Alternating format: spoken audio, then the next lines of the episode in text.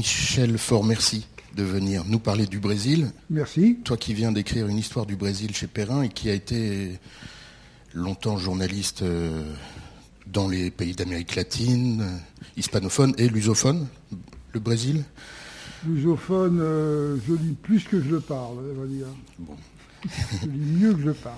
Donc dans, dans, dans un contexte particulier, particulièrement intéressant et complexe au Brésil, on a besoin de toi pour comprendre ce qui se passe. Merci pour cette euh, invitation, Lucas. Ça me fait très plaisir. Merci à ceux, celles qui sont venus euh, et ceux qui vont nous écouter en podcast, parce que j'ai compris. Merci à eux également et à elles. Euh, donc j'ai écrit cette histoire du Brésil chez Perrin, qui est sortie à un moment assez opportun, puisque tout d'un coup on s'est mis à parler du Brésil, ce qu'on n'avait pas fait depuis quelque temps dans l'actualité. Euh, et c'est pas mal parce que ça démontre de temps en temps que pour comprendre l'actualité, c'est bien d'avoir un peu euh, l'histoire du Brésil en tête, et notamment en, ce moment. Alors d'abord, je m'étais dit, bon, je suis devant des étudiants qui étudient la mode, et je me suis posé la question de savoir si j'avais quelque chose à dire sur la mode au Brésil. Et en y réfléchissant, j'ai pas trouvé beaucoup d'objets euh, liés à la mode, sinon les tongs, le fil dentaire, qui était donc un bikini très minimaliste à une certaine époque, et puis le fitignou de l'ambassade au Seigneur du Brésil, que je porte d'ailleurs, qui était une petite euh, ficelle en, qui était autrefois en coton et qui était liée à un, pèlerinage à Bahia, à Salvador de Bahia. Euh, pour euh, honorer le Seigneur de bon film, le Seigneur de bonne fin. Et donc c'était quelque chose que moi qui ne suis pas particulièrement croyant, j'ai toujours trouvé très utile, parce que ça vous rappelle qu'il faut donner un terme à ce qu'on a entrepris, et si possible un terme heureux. Et donc celui que j'ai là aujourd'hui, parce qu'on s'en débarrasse beaucoup plus difficilement qu'autrefois, puisqu'avant ils, étaient en, coton, maintenant ils ont mis du nylon dedans, donc ça dure beaucoup plus longtemps. Et, c'était celui que j'ai mis pour, euh, pour finir mon livre sur le Brésil. Et donc, il y a très peu d'objets de mode, finalement, sur le Brésil. Par contre, le Brésil a été à la mode, à certains moments, pas toujours. En ce moment, il n'est pas tellement, par exemple. Mais il a été beaucoup à une, période qui, qui est, Il a été dans deux périodes, à mon avis, récentes, qui sont des périodes heureuses pour le Brésil. La première, c'est l'époque de Juscelino Kubitschek dans les années 60, à la fin d'une période assez déprimante qui était à la fois la Seconde Guerre mondiale et puis la fin de la dictature devenue république euh, plus ou moins démocratique de Getúlio Vargas, qui était un homme euh, dépressif et autoritaire, qui s'est suicidé. Et arrive Kubitschek, qui est donc un personnage très très dynamique, euh, plein d'allant, et qui euh, promet de faire les réformes de 50 ans en 5 ans, dans son mandat de 5 ans. C'est l'époque où euh, tout d'un coup le Brésil se sent enfin entrer dans la modernité. Euh, et c'est l'époque de la bossa nova, c'est l'époque de, la construction de Brasilia. Et ça a été une première époque où on a commencé à voir, on parlait du, du film de de Philippe de Broca, l'homme de Rio. Euh, on commençait à voir Rio sous un jour euh, heureux et agréable. Il y a une deuxième époque où il était également à la mode, c'est avec euh, Fernando Henrique Cardoso, qui était le ministre, un président de la République, qui a d'abord été ministre des Finances après le rétablissement de la démocratie, et qui a non seulement, pardon, la démocratie après la dictature militaire. Donc 84, c'est ça. Il a été ministre d'Itamar Franco et ensuite il est devenu président de la République dans les années 90. J'ai plus la date précise, mais c'est euh, tout début 90. 92, je crois. Et euh, le, premier mandat de Lula aussi a rendu le Brésil euh, intéressant et plus à la mode que d'habitude.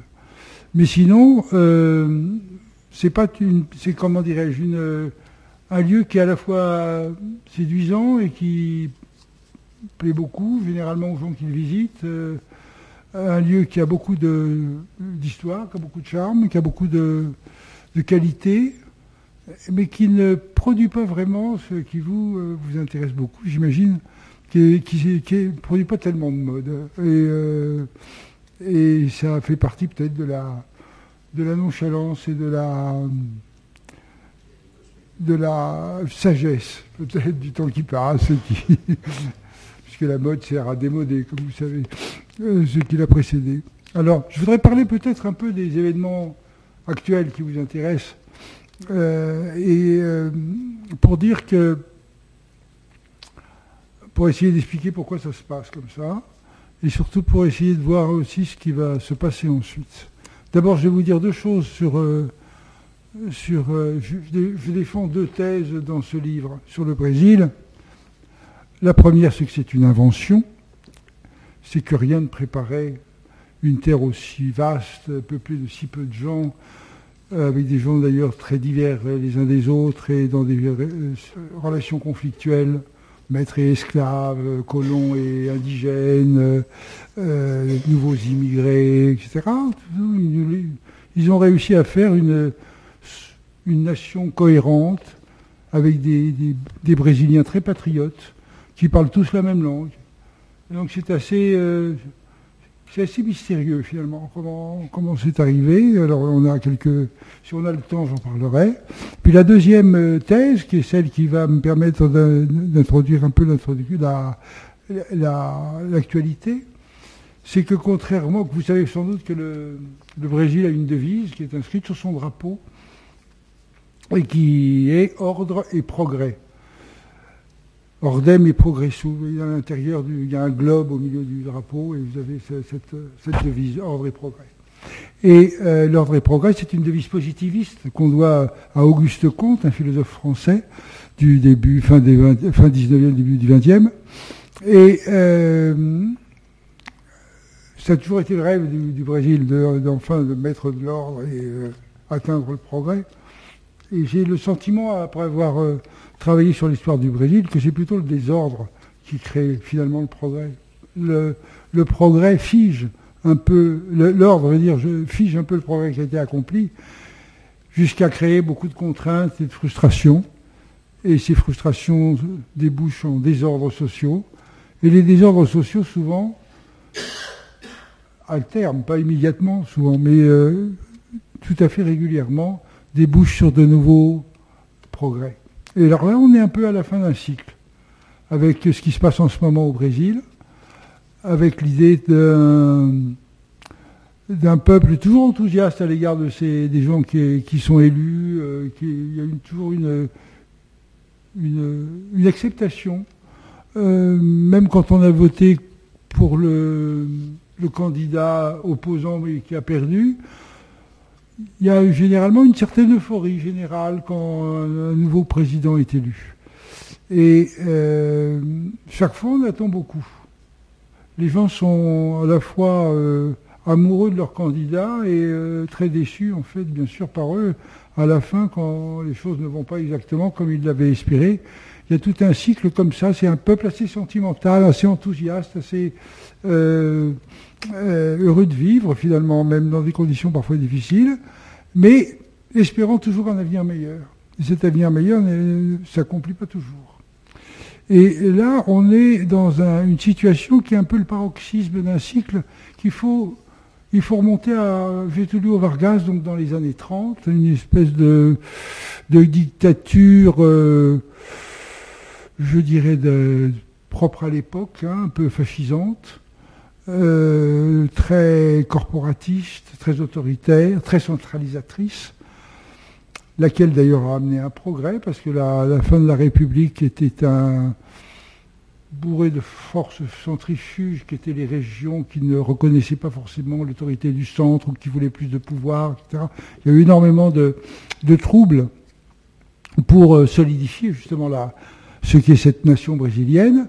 Et Vargas, avec son autoritarisme, son charisme, sa, force militaire aussi, a réussi à, instaurer l'État comme au, cœur de la, société brésilienne, à lui donner un, rôle omnipotent, euh, à créer des, ministères qui étaient tout à fait nouveaux, qui nous semblent maintenant tout à fait normaux, mais un ministère du Travail, un ministère de l'Industrie, un ministère de l'Éducation, toutes choses dont l'État ne s'occupait pas particulièrement euh, auparavant. Et donc il y a une centralisation de beaucoup de choses, de beaucoup d'éléments de, la vie brésilienne dans cette, euh, dans cette époque de Getulio Vargas. Bizarrement, euh, personne, même après en avoir... il, y a eu, bien sûr des, protestations, la droite était d'abord enthousiaste avec Vargas et euh, est devenu beaucoup plus sceptique à la fin. Mais malgré les protestations, l'héritage de Vargas est resté très longtemps euh, dans la vie politique euh, brésilienne. Kubitschek, dont je parlais tout à l'heure, qui est un personnage qui tranchait énormément avec Vargas parce qu'il avait un caractère très optimiste alors que Vargas était complètement déprimé, qui promettait un Brésil joyeux et très heureux, a utilisé quand même la centralité de l'État pour aboutir à ses fins, qui étaient l'industrialisation, une croissance rapide, la création de, Brasilia. Et euh, tout ça a, fait de, de, Kubitschek, qui a d'ailleurs commencé sa carrière sous Vargas, sa carrière politique, un, enfant de Vargas euh, qui, ne le disait pas tout à fait, mais qui, euh, était, était absolument dans sa pratique politique. Son vice-président, Jean Goulart, était encore pire encore, puisqu'il était, lui, euh, sans doute euh, légèrement castriste et euh, a fait très peur à la droite, et explique le coup d'État militaire de 1964. Et ce coup, militaire, ce coup d'État militaire n'a fait que renforcer l'hypercentralisme du Brésil. Le Brésil est quand même un pays fédéral, qui est quand même un pays qui est censé avoir des, des, options régionales euh, euh, assez autonomes, finalement, depuis les années 30, vit euh, sous, la, sous la tutelle d'un État central très, très fortement constitué. Et les militaires ont porté ça au paroxysme, puisque bien sûr pour eux, il y avait une, une verticalité de l'ordre euh, à imposer au peuple, euh, et euh, ça s'est passé de façon assez dramatique, ça s'est passé de façon dramatique bien sûr pour les droits de l'homme, ça s'est passé de façon assez dramatique pour l'économie, puisqu'ils ont dépensé énormément d'argent dans des projets un peu fantasques, genre les militaires ayant horreur du vide, il fallait peupler l'Amazonie par exemple, donc ils ont créé des routes qui n'ont jamais vraiment abouti là où elles devaient arriver mais qui ont quand même coûté très cher et qui étaient des espèces d'axes qui devaient permettre de coloniser euh, l'Amazonie en mettant 50 km à droite et 50 km à gauche de la route de, terres à, cultiver, avec l'idée qu'il y avait des pays, des régions qui étaient trop peuplées et des régions qui n'étaient pas assez, qu'il fallait simplement déplacer les populations pour équilibrer le pays.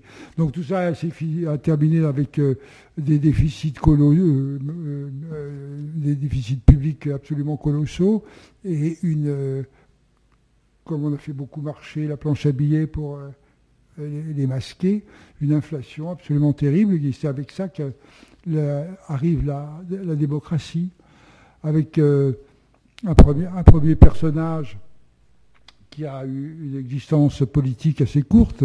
Enfin, il est toujours, je crois, sénateur, mais néanmoins, c'était donc Fernando euh, Collor.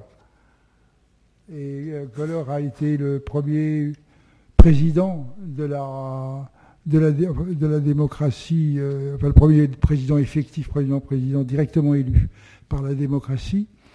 Et c'est avéré un personnage à la fois très libéral et donc euh, comment dirais-je, promettant euh, des, réformes assez radicales, et, également un personnage très corrompu. Et donc, euh, la véritable parenthèse dans cet étatisme très fort, ça a été la période de Fernando Henrique Cardoso, qui a été un, un social-démocrate bon teint, qui avait compris que le marché, ça marchait peut-être mieux souvent que l'État, parce que l'État empruntait et que, le, secteur privé produisait.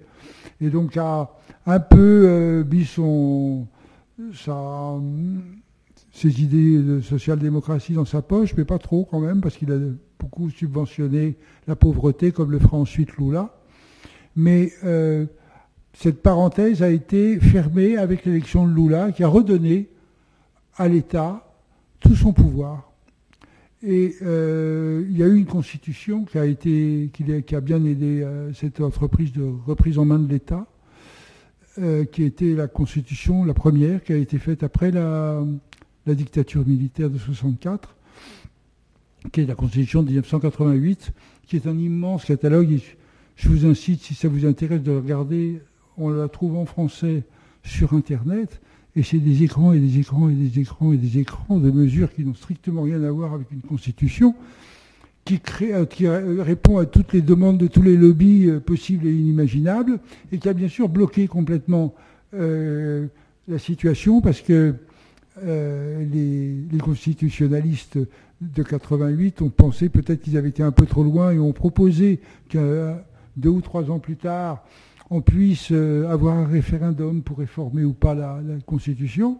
Et finalement, ça n'a intéressé personne parce qu'on était dans une période électorale et que c'était l'intérêt de personne de commencer à toucher au texte constitutionnel dans une démocratie encore jeune.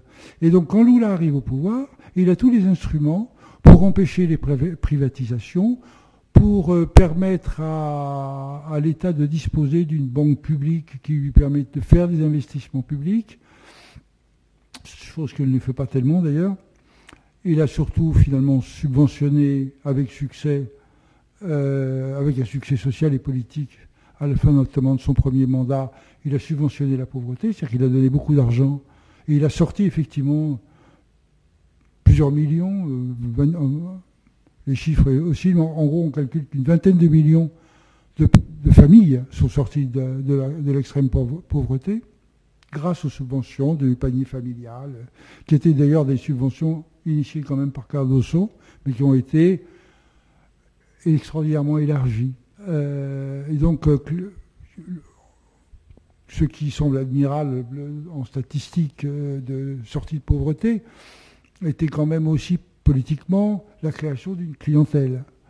Il y a un clientélisme là aussi qui est ancestral au Brésil, qui remonte bien avant la République, et même l'Empire, et donc euh, qu'on retrouve un petit peu dans cette euh, politique très généreuse d'argent public.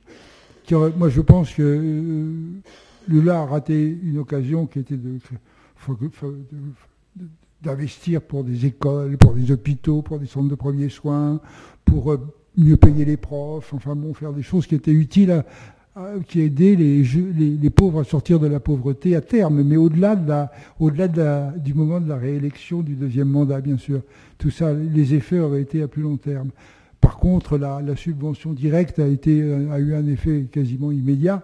Et donc, euh, Lula a été réélu une deuxième fois, en dépit d'ailleurs d'un scandale, d'un premier scandale, qui était le scandale qu'on a appelé le Mansalaon, où le Parti populaire payait ses opposants à la Chambre, des députés pour chaque mois un petit chèque, euh, enfin un chèque, peut-être probablement du liquide d'ailleurs, euh, chaque mois un, paiement euh, régulier, pour ce qu'on a appelé le mensuel, c'était mensuel, pour voter en faveur des programmes que proposait le Parti populaire qui n'avait pas la majorité absolue à la Chambre.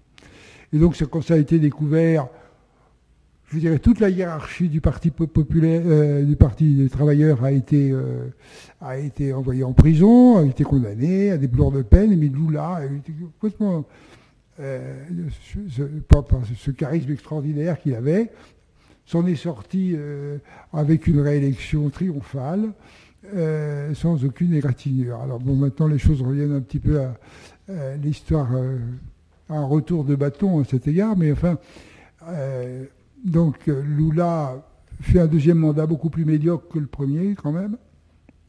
Mais enfin, c'est créer une classe moyenne grâce à lui, euh, qui, est précaire, qui est fragile, qui est juste à la, comment dire, sur la ligne, euh, la ligne de fracture entre la pauvreté et la classe moyenne. C'est toute petite, c'est le début de la régularité de revenus modestes pour certaines, pour de nombreuses familles. Donc on a appelé la nouvelle classe moyenne. Il y a eu des études qui ont été faites là-dessus. Donc c'est une nouvelle classe moyenne qui d'un coup a des intérêts à défendre. Et c'est là où on arrive à la crise d'aujourd'hui. Je suis un peu long pour y être arrivé, mais j'y suis. Euh, on y arrive parce que la, continuation des politiques de Lula n'était plus possible sous Dilma Rousseff pour une simple raison, c'est que euh, Lula a eu beaucoup de chance parce qu'il a, il a terminé son deuxième mandat dans une atmosphère mondiale assez euphorique, avec euh, la montée des, en puissance des, de ce qu'on appelle les pays émergents. Euh, il a beaucoup exporté de matières premières vers la Chine, vers euh, de nombreux autres pays. L'argent a afflué vers le Brésil. Il y avait un, comme un moment d'euphorie, comme on connaît, comme on connaît le Brésil de temps en temps. Et puis euh, la crise mondiale est arrivée.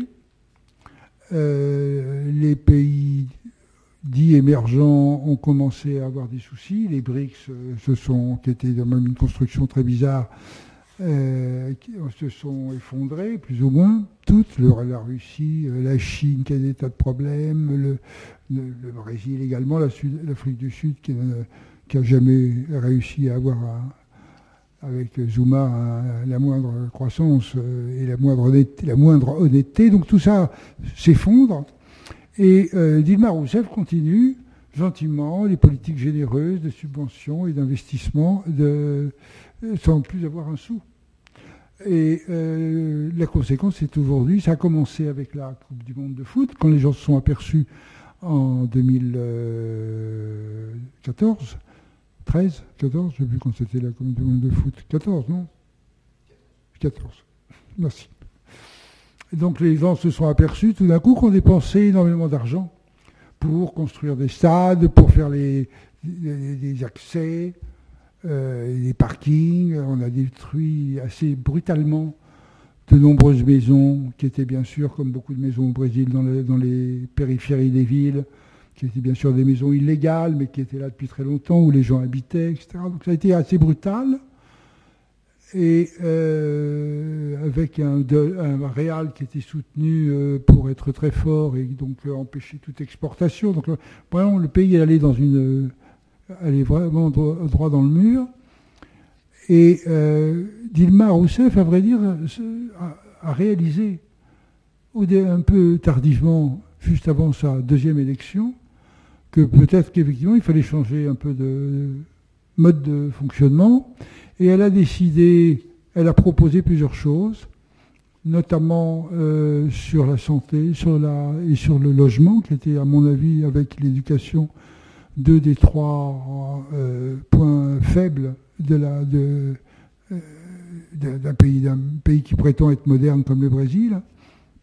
Elle a également proposé une révision de la Constitution que bien sûr le Congrès n'a pas voulu faire, parce que finalement, ce qu'on appelle euh, une crise qui vise euh, Dilma Rousseff va finir quand même par être une crise qui va viser l'ensemble de la classe politique, parce que les gens qui ont viré du pouvoir euh, Dilma Rousseff, même si elle le méritait sans doute, et ils l'ont fait de façon tout à fait régulièrement, de façon constitutionnelle, les institutions ont bien ont tenu. C'est intéressant à noter. La classe politique, à mon avis, ne va pas tenir très longtemps, telle qu'elle est aujourd'hui. La Constitution, il faudra, à mon avis, la changer, mais enfin, pour l'instant, on est dans cette phase de fin de cycle, un peu donc, on est en plein désordre. Et la, situation est euh, totalement baroque parce que les personnes qui sont impliquées dans ce qui est le déclencheur de cette euh, crise politique, c'est l'affaire Petrobras, c'est-à-dire, euh, imaginez, je sais pas, on a eu ça plus ou moins avec l'affaire Elf, c'était plus ou moins comparable, c'est-à-dire une énorme entreprise d'État qui sert de tiroir-caisse euh, aux partis politiques. Et tout le monde s'est bien servi, c'était un système qui était très bien. Vous avez chez Petrobras, il y avait en gros un certain nombre de grandes entreprises privées qui étaient des prestataires de services de Petrobras, et ils formaient un petit club et ils cherchaient à savoir lequel euh, d'entre eux sera le prochain à euh, soumettre, euh, son offre à un appel d'offres. Et ensuite, on se répartissait entre le club les, bénéfices de ce contrat et dans la répartition, il y avait aussi bien sûr le paiement de tous les hauts fonctionnaires, de, tout, de, tous les gens qui géraient Petrobras. Dilma Rousseff n'a pas été tellement prise dans la nasse de, cette affaire pour l'instant. Elle a quand même été pendant dix ans présidente de Petrobras quand elle était ministre de l'énergie de Lula. Et donc c'est quand même assez fâcheux pour euh, quelqu'un, même si euh, c'est un peu la thèse responsable mais pas coupable, qui est quand même toujours une mauvaise thèse. Quand on est, euh, quand on est responsable, on est un peu responsable des coupables, et donc on l'est aussi. Et elle a pas su, à mon avis, démissionner au bon moment, qui était le, je dirais, le, le, début de son deuxième mandat, qui a été vraiment... il y a eu une, une seule année de de lune de miel et après tout s'est effondré à nouveau. Et elle n'a pas su euh, enclencher un cycle de renouvellement qui va s'achever difficilement maintenant avec euh, un, vice-président qui est devenu président, qui est lui-même très contesté, avec un parti euh, qui a toujours été un parti, à la tête d'un parti qui, qui, a toujours été opportuniste, qui a toujours été une force d'appoint d'une force majoritaire et qui a pris des places, qui a placé ses, agents en quelque sorte euh, dans des postes intéressants, mais qui est fondamentalement un parti euh, ectoplasmique idéologiquement, espèce de centre mou. Et euh, alors, ce monsieur, Michel Temer, qui est maintenant président, va bien sûr être contesté assez fortement tôt ou tard par des gens qui sont en plus à l'Assemblée nationale ou au Sénat guère plus euh, propre que lui, parce que bien sûr tout le monde a touché dans, dans l'affaire Petrobras et tout le monde a également de toute façon pris le pli d'une corruption endémique qui a toujours été, comment dirais-je, assez courante en Amérique latine d'une façon générale pour à peu près les mêmes raisons, c'est-à-dire que la classe politique est une, élite généralement blanche et masculine. Il y a très peu de femmes, il y a très peu de. il y a des comment dirais-je, des personnes qui sont choisies justement pour montrer que si on n'est pas si, on n'est pas si euh, macho et, élitiste que ça, mais néanmoins, ça reste en ce moment, par, exemple, c'est frappant, le dernier gouvernement de Temer, il n'y a pas une femme, il n'y a, pas une personne de couleur dans un pays très métissé quand même. Et alors bon, euh, Cardozo disait, mais moi aussi j'ai du sang noir dans les veines, euh, tout le monde, même les filles blondes à la télé, on a tous du sang noir dans les veines, ce qui est sans doute assez, vrai. Mais enfin, il y a quand même euh, la, classe politique euh, est, très rarement euh, est très rarement métissée, et elle l'est toujours pas. pour l'instant. Donc ça va se terminer par un, le, désordre va se terminer à mon avis probablement par la requête d'un nouveau système, c'est-à-dire d'un nouveau, une révision de la Constitution, voire une nouvelle Constitution, parce que cette constitution bloque absolument tout, euh, tout ce, que les Brésiliens appellent euh, les estatais, c'est-à-dire les grandes entreprises euh, privées, publiques, pardon, les grandes entreprises publiques que l'on, il est quasiment impossible de privatiser parce que leur, leur, caractère national est, inscrit dans le marbre de la Constitution. Voilà. je ne sais pas où on en est à une demi-heure, je peux continuer on peut me poser toutes les questions qu'on veut et j'essaierai d'y répondre. Je commence. Est-ce que tu, est-ce que tu peux, tu, as parlé de la classe moyenne? Naissante. Est-ce que tu peux parler des ultra riches euh, dont, l'actualité euh, parle aussi, enfin Odebrecht et tous ces, tous ces gens qui occupent euh, le haut de, des institutions, mais aussi des, entreprises, et qui sont. Je me rappelle avoir entendu une interview du que je vous avais que j'avais partagé avec vous sur la page Facebook du propriétaire de Romanée Conti en Bourgogne, qui est le, vin, le plus l'un des vins les plus chers du monde.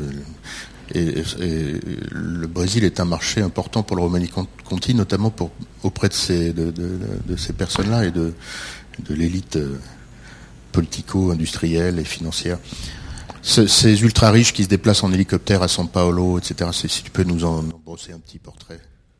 Alors oui, il y, a bien sûr. Alors il y a des relations ambiguës entre au Brésil quand même, je trouve. Euh, il y a une théorie qui est une vieille théorie de Sergio Burke de Hollanda qui parle de l'homme cordial et la cordialité, euh, c'est-à-dire la vraie, celle qui vient du cœur, quelque chose d'assez vrai. Et la classe, alors il y a des, il y a des différences sociales absolument astronomiques euh, et des différences de revenus absolument astronomiques, mais euh, dans la vie quotidienne, ça se passe de façon moins brutale que ça pourrait se passer dans d'autres pays, à cause, à mon avis, de la nature brésilienne. Alors, moi, je connais des gens très riches à São Paulo qui ne passent pas au point de prendre leur hélicoptère pour aller au bureau. Il y en a quelques-uns qui font ça, pour des raisons d'ailleurs de sécurité, parce que c'est vrai que pour São Paulo, beaucoup plus compliqué à gérer en termes de déplacement qu'une ville comme Rio. Rio, les, pauvres sont en haut, les riches sont en bas. À São Paulo, tout est plat et les pauvres sont un peu au milieu des riches. Donc il faut traverser des zones euh, problématiques, des carrefours compliqués, euh, des avec des petits mendiants dont on ne sait jamais s'ils sont pas vous sortir un couteau sous la gorge euh, que si vous baissez votre vide pour leur donner un sou. Donc il y a, une, cette espèce de, crainte un peu quand même. Mais en même temps, il y a euh, ces, gens, d'abord, généralement, font attention à ne pas être euh, trop, comment dirais-je, flashy, là, trop. Les, les, riches roulent en Volkswagen, quoi. Il y en a beaucoup, hein, comme ça, pour pas se faire trop remarquer. Euh, on voit pas les voitures qu'on peut voir à Paris euh, ou à Londres, en avoir comme ça, des Ferrari, des Aston Martin, des choses comme ça. On n'en voit pas tellement. Il y en a peut-être une ou deux cachées, mais fondamentalement, la, la plupart des, des gens ne montrent pas trop leur fortune même si elle est immense par rapport à la pauvreté euh, abyssale de, beaucoup de gens au Brésil. Euh, mais euh, moi, j'ai assisté à deux, plusieurs scènes qui m'ont fait penser que les choses étaient un peu différentes quand même au Brésil qu'ailleurs. La première, c'était, j'avais été invité par une, au cours d'un de mes reportages, par une femme qui avait une, chaîne de magasins dans Rio, et je crois ailleurs d'ailleurs, hors de Rio également, dans d'autres grandes villes, qui étaient du, du, linge de maison, enfin des choses de... Pardon Non, non, non, non. Non, non, c'était une, euh, une femme qui avait une... qui m'avait donc invité à une soirée qu'elle organisait, elle collectionnait, elle collectionnait de l'art moderne, beaucoup d'argent. Et donc elle me dit, j'ai une maison à Gavia, qui est un quartier qui est un, peu au-dessus de Leblon. Et j'arrive en taxi et euh, devant une allée avec un gardien, la, barrière s'ouvre, il y avait plusieurs villas très chics euh, euh, dans cette, dans cette allée privée en quelque sorte avec plusieurs maisons. Et je me retrouve avec un verre de champagne au bord d'une piscine bleue et au-dessus, mais au-dessus comme, comme ce néon par rapport à, nous, la, la, favela tout entière était là et regardait la fête des riches. Alors c'était quand même un truc qui m'avait moi terriblement dérangé. Et euh, j'avais posé à l'hôtesse la question de savoir comment, ça, se passait, ce voisinage d'une rue très riche avec cette favela juste au-dessus. Et alors elle m'avait dit, mais non, pas du tout, tout se passe très bien. D'ailleurs, tous les gens qui sont en train de servir, de cuisiner, de nettoyer, etc., dans toute la rue sont bien sûr des gens qui ont des relations euh, euh, professionnelles avec les, riches, puisqu'ils travaillent pour eux. Et généralement, il faut le dire aussi, c'est que les gens sont très gentils les uns avec les autres. Et que il y, a des, liens quasiment familiaux, souvent entre euh, une vieille bonne dans une famille riche qui, dont la fille devient la bonne des enfants de la famille riche. Il y a des espèces de, de liens qui sont des liens qui, sont, qui vont au-delà de, la simple, simple emploi, en quelque sorte, qui sont beaucoup plus sentimentaux. Alors ça, c'est un premier point comme ça que j'avais découvert avec cette histoire de, la favela. L'autre, d'autres scènes qui sont à peu près toujours un peu les mêmes, c'est des scènes qu'on peut voir euh, dans les restaurants de Copacabana le soir quand on, dîne euh, sur les terrasses de, de l'avenue. Il y a toujours des petits mendiants qui passent en général, ils vous proposent des, je sais pas, des petits cacahuètes ou des trucs comme ça. mais, et il y a souvent aussi des gens qui viennent, qui viennent dîner au Brésil, ils sont, ils sont rarement tout seuls. Hein. ils arrivent en famille, il y a des grandes tables, il y a beaucoup de monde. Tout le monde parle très fort, ça rit, c'est toujours assez joyeux quand même. C'est très flippant d'être tout seul euh, pour dîner parce qu'on est au milieu de gens joyeux et rassemblés en famille. Et j'ai vu plusieurs fois un petit gamin qui on, lui, on, le fait venir, on le pose sur une chaise, on vide la corbeille de pain, on vide des assiettes, on lui met tout un truc dans. On, le, on le traite adorable, de façon adorable. J'ai vu ça assez souvent. Ah, donc ça ne veut pas dire qu'il n'y a pas de brutalité sociale au Brésil, hein, mais il y a une, gentillesse naturelle. J'en suis sûr. Moi, j'ai rencontré, euh, rencontrer un, un,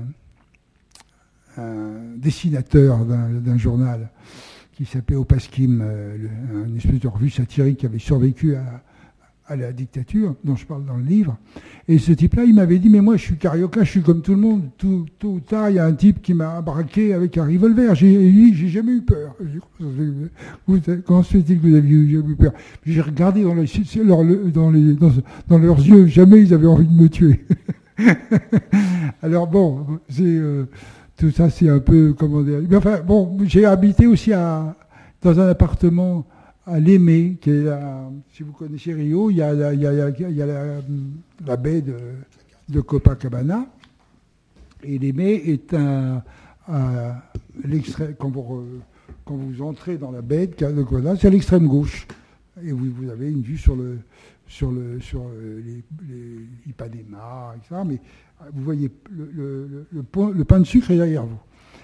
Et euh, donc c'est bien sûr, voilà, Lucas va nous montrer ça très bien. J'avais, non mais je me rasseoir. J'avais une, vue absolument délicieuse sur toute la baie, etc. Tout ça. tous les immeubles du front de mer étaient, très chics. Il y a une rue derrière.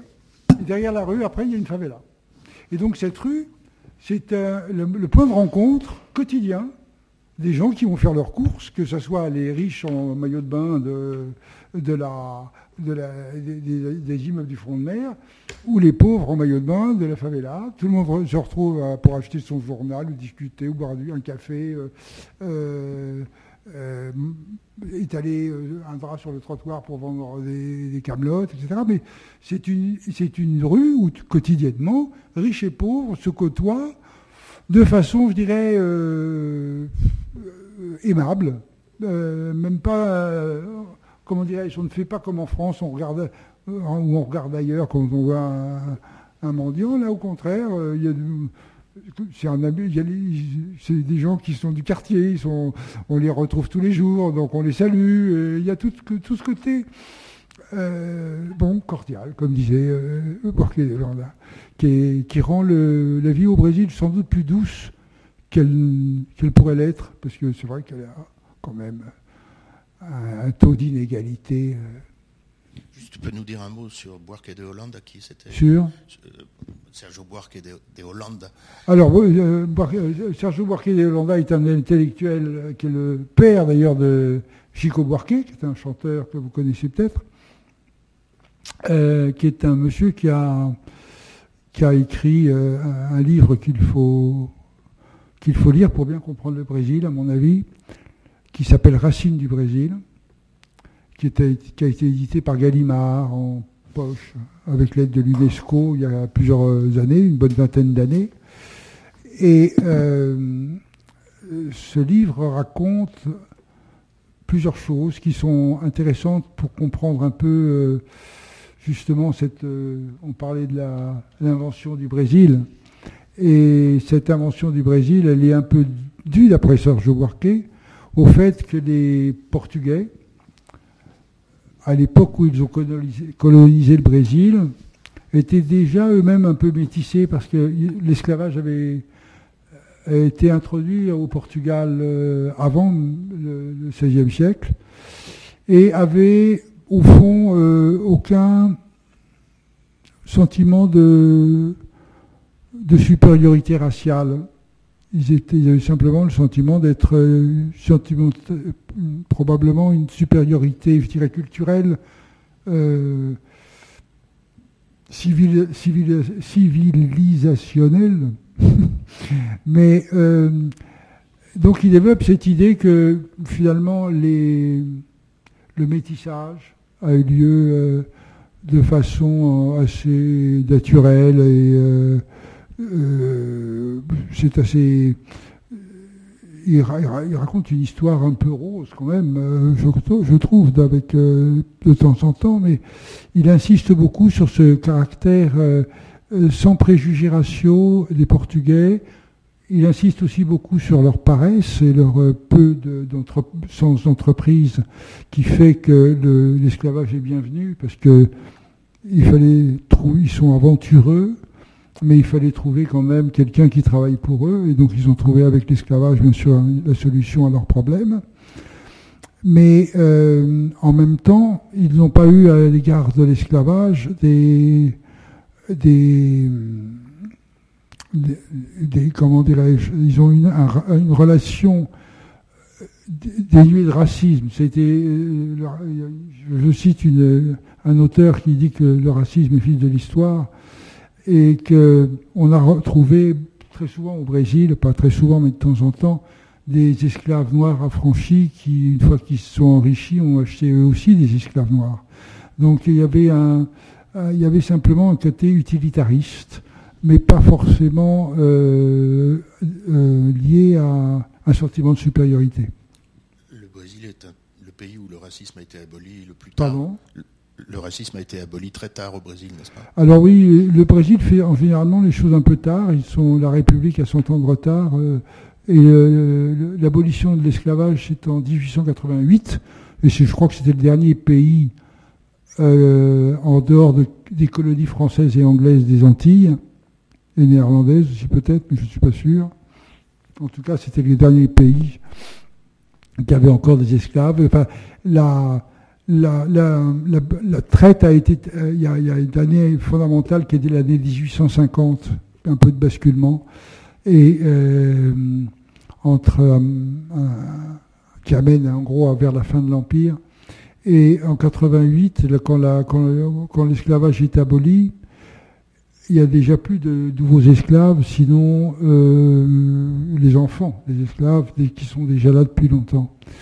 Et encore, il y a eu la loi des, des soixantenaires qui, a, qui affranchissait les, les, vieux.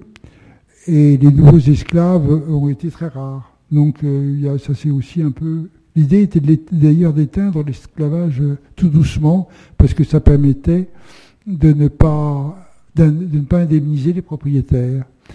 Mais finalement, ça s'est fait quand même. Et d'ailleurs, les propriétaires n'ont pas été indemnisés non plus, puisque euh, toutes les archives euh, officielles sur l'esclavage ont été brûlées euh, dans les premières années de la République, qui ne voulaient pas assumer cette tâche de l'esclavage.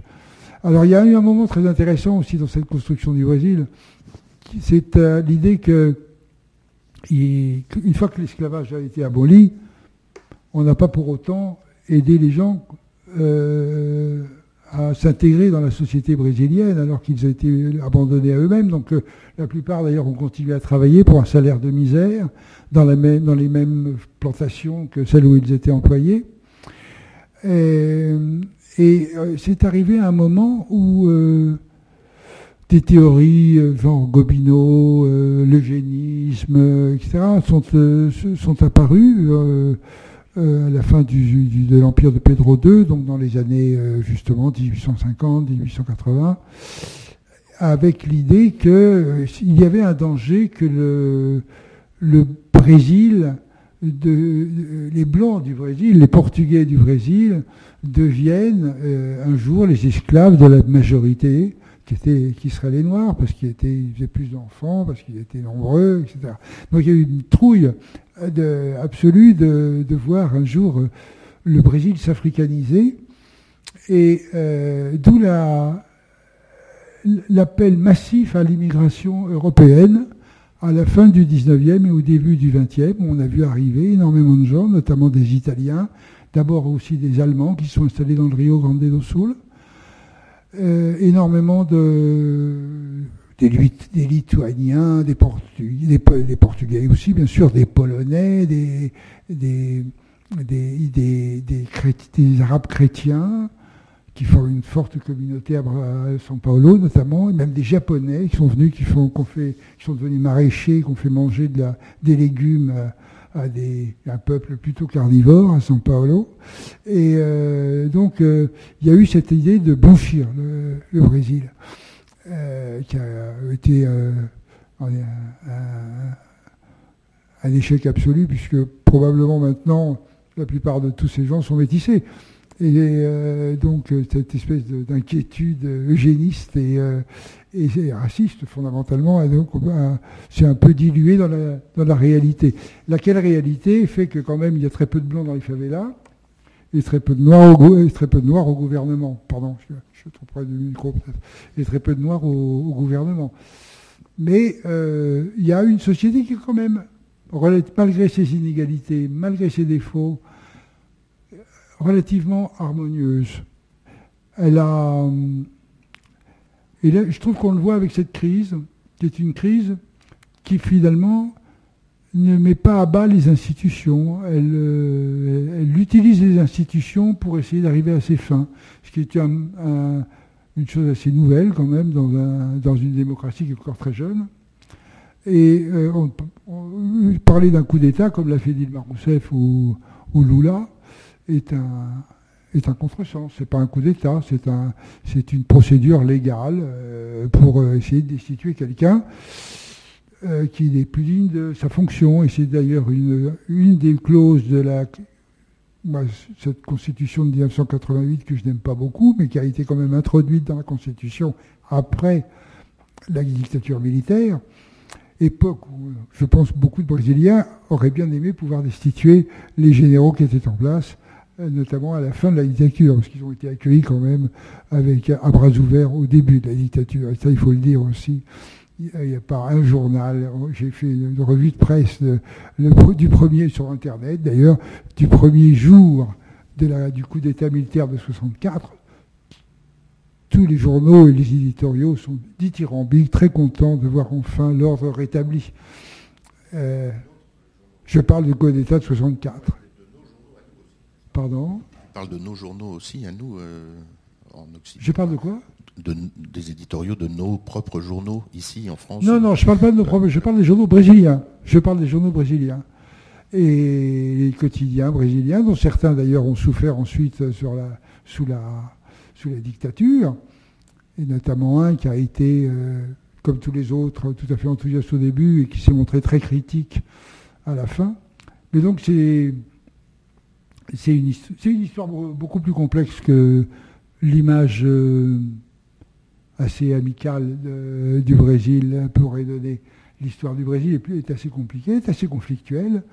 Euh, elle est assez magique parce que finalement, moi je trouve absolument extraordinaire qu'un tout petit pays comme le Portugal au XVIe siècle, qui ne devait pas, même pas compter un million d'habitants, se retrouve euh, à vouloir coloniser un espace tellement grand qu'ils ne savaient même pas où il s'arrêtait exactement, et qu'on se retrouve au fond cinq siècles plus tard avec une nation cohérente, euh, avec euh, des citoyens patriotes, que tout le monde parle la même langue, et euh, alors que toute, la, toute son histoire a été justement d'essayer de, de garder un peu d'autonomie par-ci ou par-là, en fonction des régions. Beaucoup de, révoltes au Pernambouc, au, Rio Grande do Sul. Il y a un moment aussi, je ne sais pas si on a encore, oui, on a un petit tout petit peu de temps parce qu'il y a des moments très intéressants comme ça qui sont des ruptures. C'est la découverte de l'or au Minas Gerais. ça, c'est en gros tout le XVIIIe siècle qui était euh, et qui euh, jusqu'à présent le, Brésil colonial s'était orienté avec euh, autour du nord-est. Donc avec le en gros le Pernambouc pour la, culture du sucre et le pouvoir politique à Salvador de Bahia. Et donc on avait ce nord-est qui était très puissant historiquement, et qui tout d'un coup voit l'économie basculer vers le Minas qui est au centre du pays. Rio devient la capitale simplement parce qu'il était plus facile de transporter l'or au Portugal en passant euh, Rio. Et donc Rio prend une importance inédite, alors que c'était un trou perdu assez malsain, avec euh, la fièvre jaune dans tous les coins. des marécages, vraiment un endroit qui était considéré comme pas très fréquentable, devient la capitale du pays. Et euh, il faut nourrir tous ces gens. Le sucre décline aussi pour des raisons euh, historiques avec l'Amérique, euh, les États-Unis d'Amérique qui commencent à en cultiver et les Antilles anglaises également. Et donc le sucre est en déclin, comme tout le Nord-Est, qui donc il y aura de nombreuses révoltes pour essayer de, comment dirais-je, répondre à ce déclin inacceptable. Il y aura beaucoup de révoltes dans les régions du Nord et du Nord-Est. Et puis, euh, il y a un basculement vers euh, São Paulo, le Minas Gerais, Rio et un petit peu le, Rio Grande do Sul. Tout ça à cause d'une découverte assez fortuite et finalement qui n'a pas duré très longtemps puisque l'or a été épuisé en un siècle.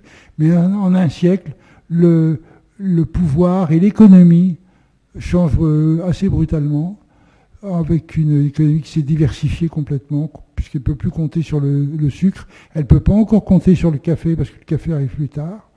Et donc c'est un moment finalement assez, assez sain, où on retrouve euh, des gens qui se mettent à faire de l'agriculture vivrière euh, pour le marché intérieur, à élever du bétail pour euh, faire de la viande pour le marché intérieur. Et donc ils découvrent ce marché intérieur alors qu'avant tout était pour l'exportation. Donc voilà, je, réponds peut-être à quelques questions, parce qu'on arrive à la fin, si vous avez des, l'une d'entre vous. Moi, ce serait rapidement sur euh, Zirka. On en entend beaucoup parler aujourd'hui, surtout à l'approche des, Jeux Olympiques là, en 2016. Ça fait beaucoup peur ici, en tout cas en Europe et en Occident. Et du coup, je voulais savoir si là-bas, c'était vraiment, enfin, il y avait une prise de conscience et c'était vraiment. Excusez-moi, Zirka. Le virus euh, Zirka. J'ai pas entendu. Le virus euh, Zirka. Ah, le Zika? Ah, ah, j'ai pas, pas parlé dans mon livre. Zika parce qu'il est arrivé une fois que le, on en a vraiment parlé euh, quand le livre était écrit, quoi. Enfin, il était déjà en, fabrication. Oui, je pense que, comment dirais-je, les, que c'est Chirac qui dit que les emmerdes arrivent en escadrille. Hein. Bon, ben là, on est un peu là-dedans, en fait. Hein. Tout va mal, euh, y compris le Zika qui arrive et euh, qui pose sans doute, qui va sans doute poser des problèmes compliqués avec les, Jeux Olympiques, parce qu'il va y avoir énormément de visiteurs. Et enfin, j'imagine qu'il y en aura énormément. On ne sait pas d'ailleurs. Comme je le disais, le Brésil n'est plus tellement à la mode, et donc euh, les Jeux Olympiques vont amener bien sûr des visiteurs automatiquement, mais peut-être pas autant qu'on imagine.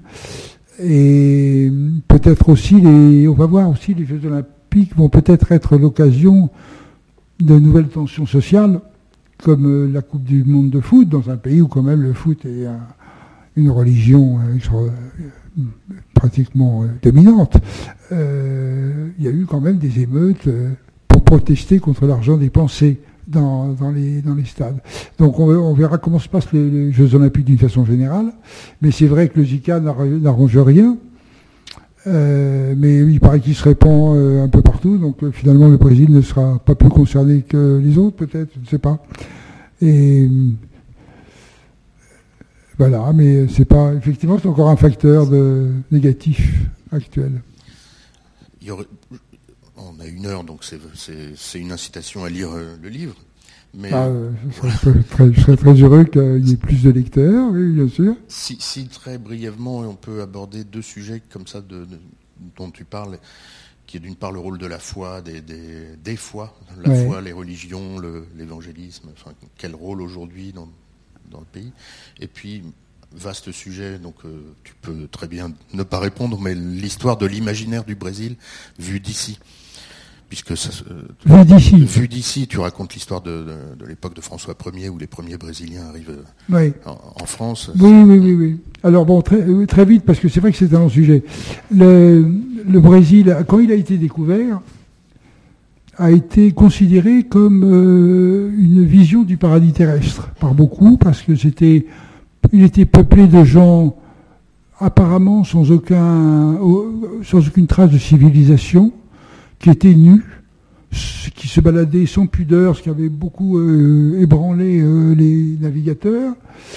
euh, qui, et qui finalement avait tous les fruits et les, les aliments à portée de main dans la forêt et, les, et qui étaient donc des chasseurs-cueilleurs traditionnels et dans un endroit paradisiaque où l'été n'était pas trop chaud, l'hiver n'était jamais très froid, donc tout, a, tout allait bien. Et donc il y a eu cette idée que le paradis terrestre était là. Et Colomb, d'ailleurs, Christophe Colomb, quand il, euh, fait, je crois que c'était le dernier voyage, aperçoit au loin euh, sans doute l'embouchure de l'Orénoque, et il y a des tas de flamants roses qui sont très loin. Il pense que ce sont c'est les grands fleuves qui, qui, baignent le paradis et que c'est sans doute des anges qui voient très loin comme ça quand il voit des flamants roses. Donc il y a un peu, un peu le mysticisme de l'époque qui était quand même assez grand. Et euh, ensuite, ça a beaucoup fasciné quand même euh, euh, les gens parce qu'on se, dit, voilà, finalement, ce peuple est cannibale. Alors, il n'est pas, tous les tribus ne l'étaient pas, mais enfin, beaucoup de tribus étaient cannibales. C'était un rituel, en quelque sorte, habituel, de, parce qu'ils étaient tous plus ou moins en guerre les uns avec les autres régulièrement. Et on engraissait les prisonniers avant de les manger. Et donc, bien sûr, cette, découverte abominable a fait penser que ce paradis terrestre, en fait, était maintenant sous la, main du diable, parce que le diable avait fui les contrées conquises, euh, euh, notamment euh, avec la Reconquista espagnole, qui avait été suivie par une Reconquista également portugaise sur les, musulmans qui s'étaient installés au nord de la Méditerranée. Et donc, euh, le diable n'avait plus beaucoup d'endroits où se, poser, vu la reconquête chrétienne, et s'était donc réfugié en Amérique latine. Ce qu'on n'appelait pas à l'époque d'ailleurs encore l'Amérique latine, hein, bien sûr. Mais donc, euh, euh, il y a eu cette, cette, donc cette controverse sur, sur ce qu'il fallait attendre de ce peuple paradisiaque ou démoniaque. Euh, et Montaigne l'a très bien défendu en disant que bon, euh, euh, c'est très bien de, dire du mal du cannibalisme, mais il ne voyait pas, disait-il, de, de, grande différence avec ce que l'Inquisition faisait en, le, en, torturant, en brûlant à petit feu des gens, en les donnant aux chiens encore vivants, et que on a, on a toutes les mœurs, euh, on n'avait pas de leçon à donner en quelque sorte aux cannibales euh, indigènes. Et certes, écrit-il, il ne portait pas de haute chose, mais euh, donc ça se termine aussi avec une Diderot et d'Alembert dans, la, dans, leur encyclopédie qui désigne les sauvages comme des gens qui, qu'aucune religion n'oblige. Ils sont sans foi, sans loi, sans roi. Et ça, pour les, pour les Européens du, du XVIIe, du XVIe ou du XVIIe siècle, c'était quand même quelque chose d'extraordinaire de ne pas être soumis ni à, la, ni, à, ni à une religion, ni à un pouvoir quelconque. Et donc ça a aussi beaucoup intéressé les philosophes des Lumières. Voilà ce que je peux dire sur le, la religion. Sur la religion, euh, ça a plutôt été une catastrophe euh, totale en ce qui concerne la, les peuples indigènes avec euh, l'intrusion des jésuites qui, sous prétexte de protéger les peuples indigènes, les ont généralement parqués dans des missions qui ont été dans des endroits clos dans lesquels euh, ils ont tenté de les christianiser et donc en même temps de les protéger contre les raids esclavagistes. Hein. donc il y avait un peu ce double euh, rôle, mais en même temps, ils ont complètement déculturé ces peuples. Ils leur ont appris, euh, imposé un travail régulier dans les champs, la monogamie qui n'était pas vraiment dans leurs mœurs non plus, le, la prière, enfin des choses qui leur étaient totalement étrangers. Et comme ils étaient concentrés dans, des lieux connus, euh, ils ont été les victimes d'abord d'épidémies, de maladies euh, importées par les Occidentaux et auxquelles ils n'étaient pas préparés euh, physiologiquement. Et donc il y a eu beaucoup de morts. Et ils ont été aussi des cibles faciles pour les, esclavagistes qui, étaient les, bandeirantes dont on n'a pas parlé, mais qui étaient des gens de, de São Paulo qui étaient assez pauvres, qui ne pouvaient, pas grand-chose à cultiver, et qui donc se sont lancés dans des grandes expéditions qui étaient soi-disant pour euh, explorer le pays et chercher des pierres précieuses, etc., mais qui en même temps, comme ça, ils, en trouvent, ils trouvaient rien du tout. Ils ramenaient des, des indigènes qu'ils allaient chercher dans les missions jésuites. Et donc, comme les jésuites étaient pas très armés, moins, moins, moins armés qu'eux, et ce qui est très curieux, c'est que dans ces raids de Bandeirantes, il y a des enfants métis, il y a des, il y a des, il y a des, des personnes qui étaient enfants, enfants d'indigènes et qui étaient euh, dans les troupes qui faisaient ces raids contre les, contre les Indiens. Voilà.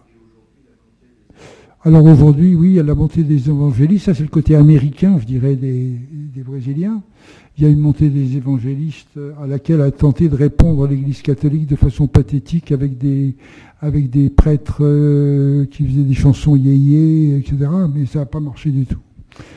Et l'évangélisme continue à progresser beaucoup dans le, dans le pays. Euh, Marina Silva, qui est une euh, femme euh, qui reste potentiellement une candidate à la présidence de la République du Brésil un de ces jours, qu'il a été déjà contre Dilma récemment. Et par exemple, une femme très pieuse et très, très fidèle à, à la fois évangélique, qui est un peu, euh, comment dire, il y a des tas d'églises qui sont dans les, dans les favelas, qui sont dans les milieux pauvres, dans les villages des Amazones, qui sont euh, très souvent des, des cultes euh, très animés, avec de la musique, des chants, de la danse, etc. Et puis la promesse la promesse au fond d'un, d'un rachat rapide d'une meilleure vie plus tard par les actions actuelles. Enfin, il y, a un, côté rédemption immédiate, en quelque sorte, qui plaît beaucoup aux gens. Euh, et comme c'est un pays, d'une façon générale, très religieux, euh, c'est vrai que l'évangélisme a trouvé euh, une terre d'accueil tout à fait, tout à fait fort, très, très grande et très puissante. C'est très impressionnant quand on s'y promène. Le nombre d'églises et le nombre de t-shirts où vous avez écrit Jésus, notre Sauveur, Jésus, je t'aime. Enfin, ça, structure tu as mis ton micro là Ça structure tout le monde. je, devrais le reprocher. Merci Michel. Euh, ce podcast s'ajoutera à une collection euh, brésilienne que nous avons, que nous accumulons au fil des ans. C'est bien. Puisque Rémi Colpacopoul était venu parler de Gaetano Veloso. moi, je suis très content d'avoir été euh, avec vous aujourd'hui. Je suis content de parler du Brésil. C'est un peu peut-être décousu, mais l'histoire aussi parfois est décousue. Hein. Donc euh, euh, merci à vous d'avoir été venu. On va lire ton livre et puis l'autre podcast dont je parlais, c'est Olivier Guez qui était venu parler de, du football comme euh, l'art de l'esquive. Comme l'art de l'esquive et comme une façon de comprendre ce, pays à travers des figures comme Garrincha et, tout, ça. Le, le premier footballeur noir du Brésil, qui était un sport élitiste au début, qui avait été importé par les Anglais par les marins, et donc qui avait été adopté par les Blancs. Et il y a eu un, footballeur noir qui a voulu cacher sa négritude, si j'ose dire, en se mettant de la poudre de riz sur le visage. Puis bien sûr, la sueur du jeu, euh, sa sueur a dégouliné, a, fait des ravages dans sa poudre de riz, et donc il a été démasqué et euh, c'est devenu un peu une, une, insulte pour euh, le, noir qui veut ressembler à un blanc de traiter de tête de poudre de riz euh, au Brésil depuis cette histoire. Et ben maintenant, bien sûr, le, Brésil s'est démocratisé et donc n'a plus ces soucis-là, mais c'était un, un, un, sport très chic à son origine. Est-ce que vous avez encore 30 secondes? Bien sûr. Vous avez 30 secondes? Ouais. On va finir sur une chanson si vous voulez. tu veux bien? C'est ce que tu disais sur les relations entre les, les, blancs et les noirs, les propriétaires et les, et les, et les esclaves qui me fait penser à cette chanson qui est une des plus belles chansons que je connaisse. Pardon, on va couper ça. Le slip français va nous laisser dans deux. Voilà. Vous connaissez Milton Nascimento? C'est une chanson qui, qui raconte le, l'enfance commune d'un fils de propriétaire sur une grande propriété et, le, fils de l'esclave. Ils sont ensemble pendant leur enfance. Et le, fils du propriétaire va étudier à la ville et il revient ensuite.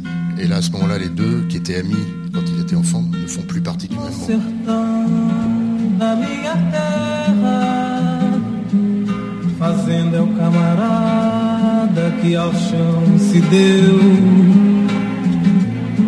Fez a obrigação com força.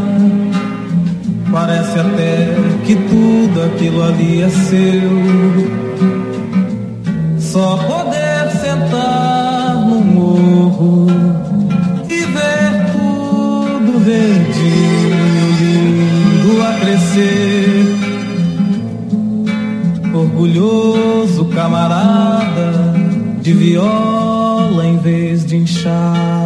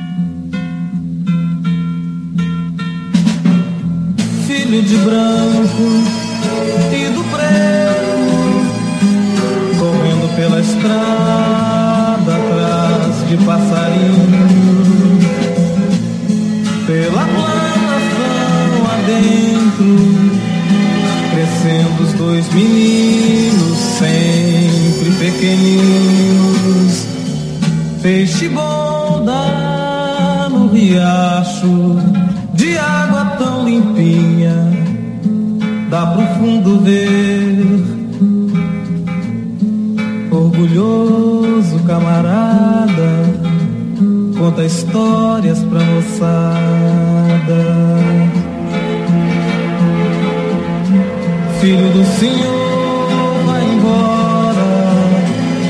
Tempo de estudos na cidade grande. Partiu tem os olhos tristes, deixando o companheiro na estação distante.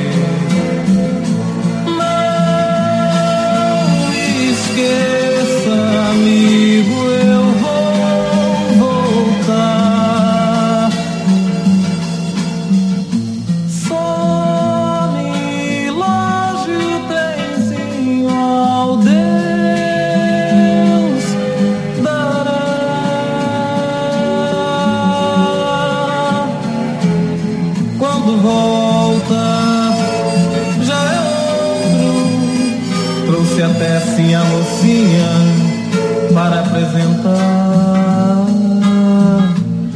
Linda como a luz da lua, que em lugar nenhum rebrilha como lá.